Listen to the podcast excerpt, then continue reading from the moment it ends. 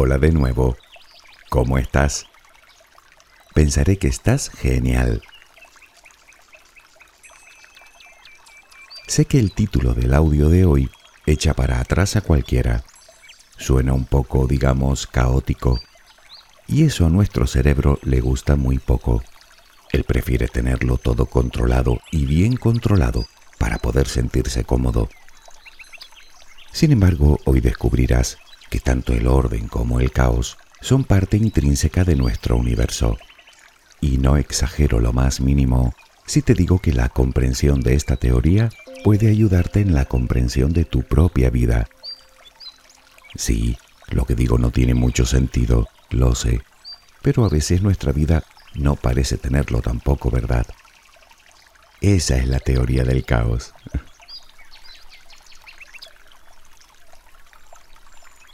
¿Has oído alguna vez hablar del llamado efecto mariposa? Una mariposa bate las alas en Brasil y provoca un tornado en Texas. O hace lo mismo en Nueva York y desata un huracán en Hong Kong. No importan mucho los lugares, te los puedes inventar tú si quieres. Eso sí, siempre y cuando elijas dos que estén muy lejos el uno del otro para que la frase se ajuste al concepto. Esta expresión se puso de moda a mediados de los años 70 del siglo XX para ilustrar la llamada teoría del caos, que en realidad, más que una teoría, se trata de toda una revolución en la ciencia. Dicen de hecho que es una de las tres revoluciones científicas del siglo XX, junto con la mecánica cuántica y la teoría de la relatividad general de Einstein.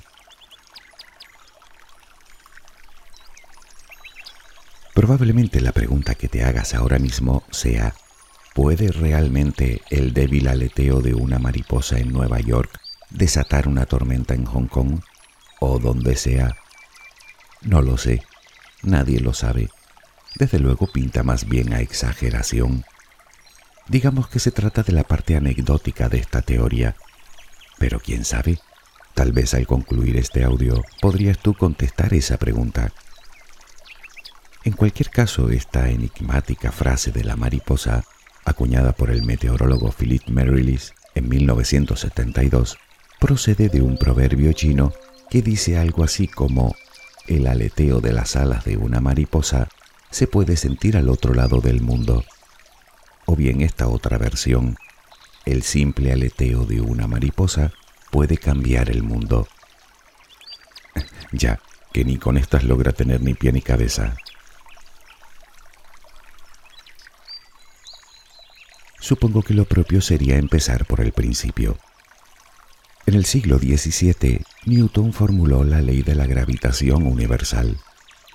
Por primera vez en la historia de la humanidad, un fenómeno natural podía ser descrito por las matemáticas. De hecho, las ecuaciones de Newton fueron las que llevaron a los astrónomos a descubrir Neptuno dos siglos más tarde. Este hito histórico resultaba especialmente revelador para la ciencia de la época. Quedaba claro que las leyes de la naturaleza obedecían a un lenguaje matemático completamente predecible.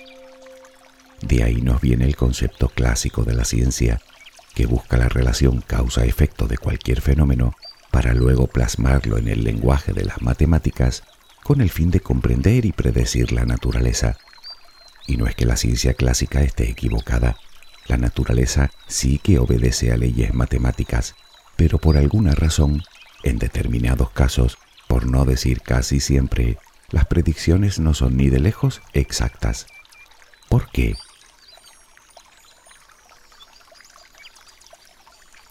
Pongamos un ejemplo de entre muchísimos que podríamos poner. Uno sencillo. Colocamos una pelota de tenis justo en la cúspide de una pirámide la pelota cae hacia uno de los cuatro lados de esta. Bien, repetimos el experimento. Colocamos el esférico en el mismo lugar, justo arriba. ¿Sabrías predecir hacia dónde caerá? Otro ejemplo que puedes hacer tú, siguiendo con la pelota. En una habitación de tu casa, la elevas hasta la altura de la cabeza y la dejas caer. Bota varias veces en el suelo y rueda hasta un lugar. Repite el ejercicio. exactamente en las mismas condiciones. ¿Sabrías decir en qué lugar de la habitación acabará la pelota? Para ti como para cualquiera es cuestión de probabilidades, es decir, de azar. Pero ¿lo es? Es obvio que no. Conocemos bien la gravedad, las leyes del movimiento, la dinámica de los fluidos, pero algo hace que la pelota caiga hacia un lado u otro de la pirámide, o que acabe en un rincón o en medio de la habitación. Para hacer una predicción con total exactitud, necesitaríamos disponer de todos y cada uno de los parámetros iniciales, tales como pequeñas desviaciones en la posición inicial, infinitesimales diferencias en la forma y textura de la pelota, microscópicas variaciones del suelo, minúsculas turbulencias en el aire y quizá otro montón de variables que ni siquiera somos capaces de imaginar.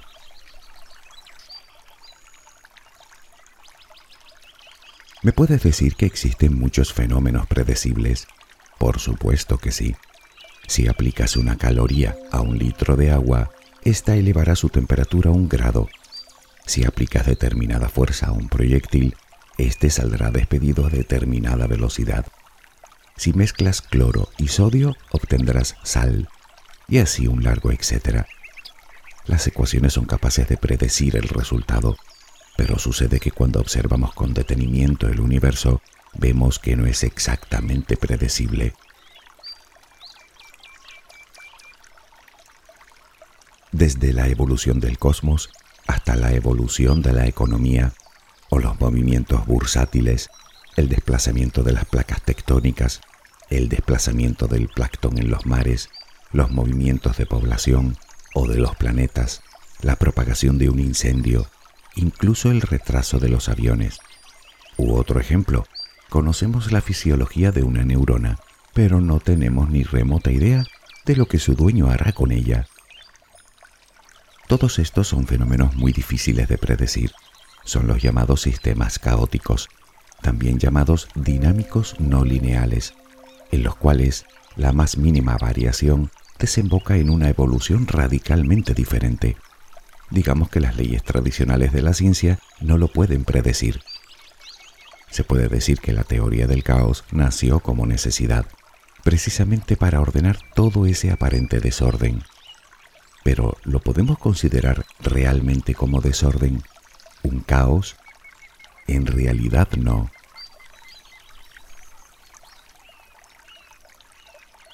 Pensemos en un hormiguero. Si lo miras desde muy cerca, no parece haber orden por ningún lado. Cada hormiga parece seguir un patrón errático. Pero si te alejas un poco, podrás ver un superorganismo trabajando en perfecta armonía. Otro ejemplo que me gusta especialmente. Si te acercas demasiado al sol, te chamuscarás. Vale, pero imaginemos que podemos hacerlo. Veríamos un caos absoluto de partículas viajando a gran velocidad colisionando unas con otras, un auténtico disparate. Pero si nos alejamos podremos contemplar el Sol en todo su esplendor, perfectamente esférico y uniforme. Si nos alejamos más, veremos estrellas aquí y allá, dispersas caóticamente, pero si continuamos alejándonos, veremos que se ordenan en preciosas galaxias. Si nos alejamos más, veremos más galaxias desperdigadas por todos lados, si continuamos alejándonos, observamos cómo se organizan en filamentos de materia que recorren el universo, el cual, por cierto, surgió de un caos inicial. Al igual que de la actividad desordenada de las moléculas nació la vida. Decíamos antes que para elevar la temperatura de un litro de agua un grado necesitamos una caloría. Bien, caso cerrado. Pero si observamos las moléculas del agua, podremos ver cómo cada vez se mueven más rápido y de forma más caótica a medida que se calientan. Estos son ejemplos que nos hacen entender el orden dentro del caos y el caos dentro del orden. La teoría del caos comenzó siendo una rama de las matemáticas desarrolladas por el célebre matemático Henri Poincaré a finales del siglo XIX. Se les llamó y se les sigue llamando matemáticas fractales. A lo largo del siglo XX, distintas áreas científicas se fueron interesando por ella. De hecho, no fue hasta los años 70 que comenzó a tomar popularidad debido a diversos trabajos en meteorología, su primera aplicación práctica. En esos años, un matemático y meteorólogo llamado Edward Lorenz utilizaba una nueva herramienta para estudiar la predicción del tiempo, la computadora. Había introducido en ella algunos parámetros y mientras tomaba café esperaba que ésta le diera los resultados de sus cálculos. Al comprobar dichos resultados, observó una enorme diferencia con sus cálculos anteriores. Había introducido los mismos datos en la computadora, pero ésta le dio resultados muy diferentes. ¿Qué había sucedido?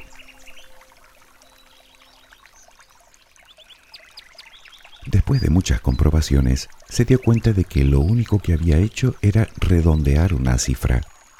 La computadora le admitía seis decimales, pero en ese segundo intento solo introdujo tres.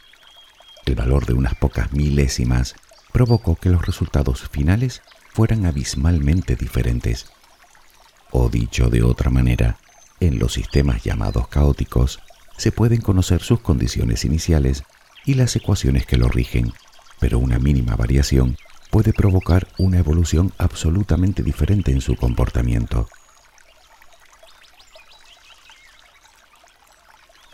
En definitiva, esta teoría establece que el mundo no sigue exactamente un patrón fijo y previsible, sino que su comportamiento es caótico y que depende en muchos casos de circunstancias inciertas.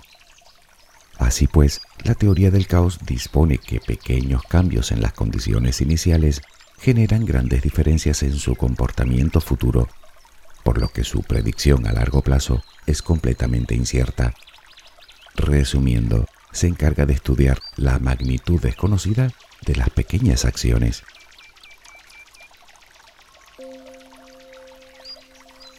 Hoy en día, lejos de una curiosidad matemática, es todo un campo de investigación con complicadas ecuaciones que se extiende no solo a las matemáticas y a la meteorología, sino a disciplinas tales como la física, la sociología, la economía, la antropología, la biología, la medicina, la ecología, la ingeniería y hasta la psicología o la psiquiatría.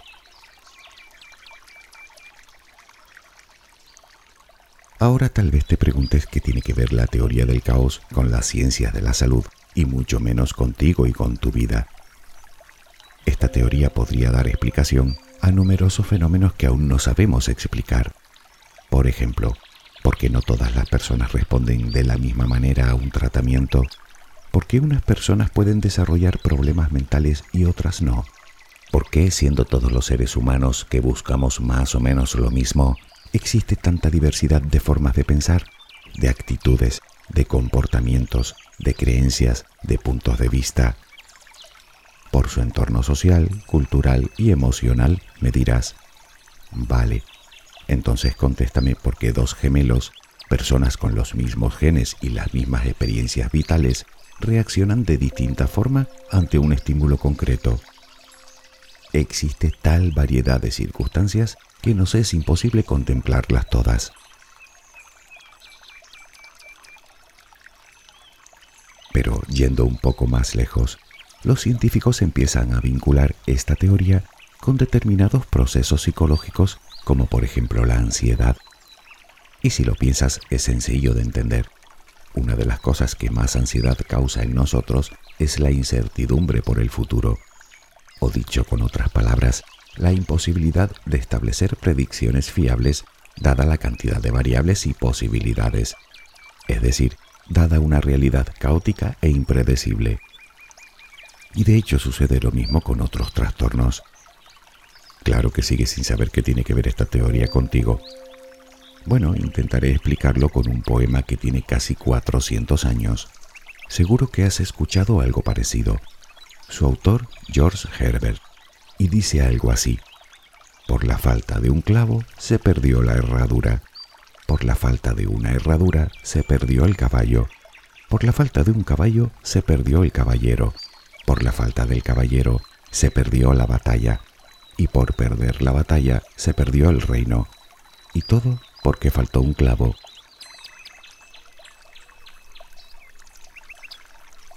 ¿Sigues sin ver qué tiene que ver esta teoría contigo? Para empezar, los seres humanos somos claros ejemplos de sistemas caóticos o sistemas dinámicos no lineales. En nuestra vida, cualquier pequeña circunstancia o acción u omisión, aunque aparentemente no tenga conexión con nada, puede alterar significativamente, tanto para bien como para mal, nuestra vida a corto, medio o largo plazo. Un pequeño acto de bondad que puede cambiar para siempre la vida de alguien. Una palabra en el momento adecuado que hace que esa persona cambie su perspectiva a otra más positiva. Por ejemplo, vas a salir. Cuando doblas la esquina, recuerdas que te has dejado algo y vuelves a buscarlo. Ese hecho insignificante puede hacer que te cruces con alguien determinado por la calle que cambie tu vida o que tengas un accidente, por ejemplo. Tocamos madera. Piénsalo, y todo por un pequeño despiste. Por un clavo se perdió el reino. Si lo piensas detenidamente, todos nosotros estamos continuamente batiendo las alas. Cualquier pequeña circunstancia de hoy, algo que hacemos o que no hacemos, algo que decimos o que no decimos, por ridículo que nos pudiera parecer, puede desencadenar cambios profundos en nuestra vida y en la vida de los demás. Y esto es un hecho. Puedes compararlo con tirar una piedrecita a un tranquilo lago. Las ondas que genera en el agua pueden llegar hasta el otro extremo del lago Claro que ahora mismo te estarás preguntando para qué te sirve saber todo esto. Pues por una razón de bastante peso, creo yo. Porque, siguiendo con el ejemplo de la piedra en el lago, las acciones negativas producen ondas negativas y las acciones positivas crean ondas positivas. Intenciones negativas, intenciones positivas.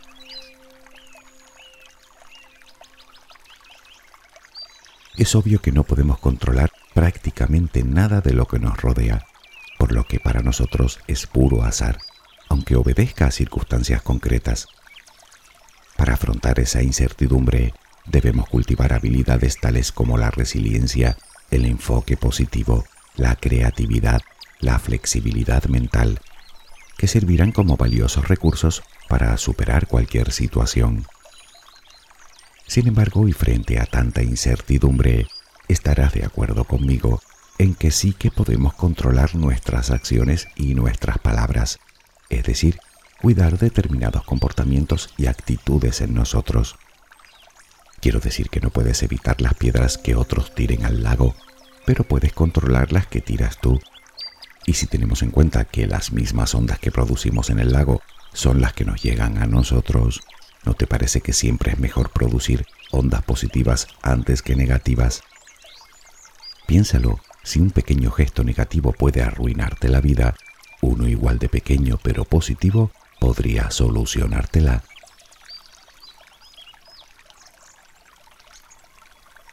Sobre las piedras que tiramos nosotros, ya hemos hablado en muchos audios. Y la clave es muy simple, actuar siempre correctamente. Para empezar, sea amable.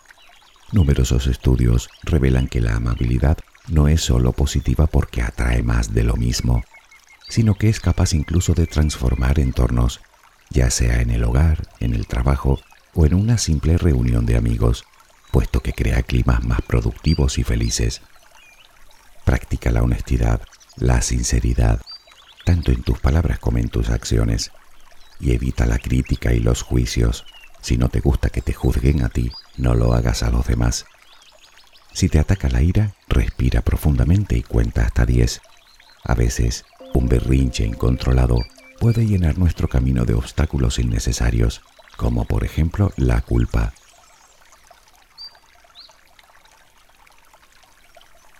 Sé una persona generosa. Recuerda que recibes lo que das, lo que siembras, pero no solo por eso, sino porque estamos concebidos para la colaboración. El altruismo Hacer cosas por los demás sin esperar nada a cambio nos hace felices. Es así. Reflexiona. Si muestras generosidad en un momento determinado, puede que alguien más se contagie y que esa persona termine por contagiar a otras. Y así, lo que fue un pequeño acto de generosidad podría convertirse en ese tornado de Texas o en esa tormenta en Hong Kong. ¿No lo crees tú?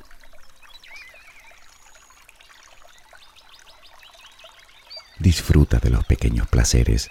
No sabes qué te deparará el futuro, pero podemos hacer del hoy algo maravilloso. Por ello debemos trabajar nuestra atención. Ya sabes que la vida pasa hoy, ahora, en este mismo instante.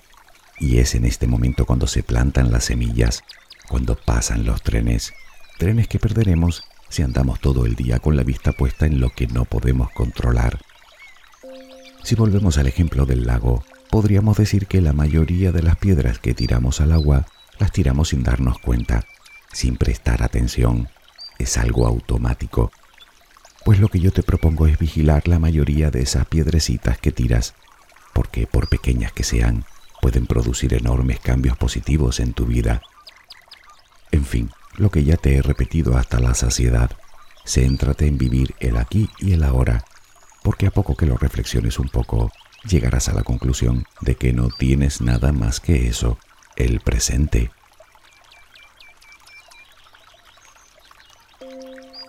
Seguro que si te pones a pensar, en tu vida han habido multitud de pequeñas circunstancias o casualidades que han provocado grandes cambios a lo largo del tiempo.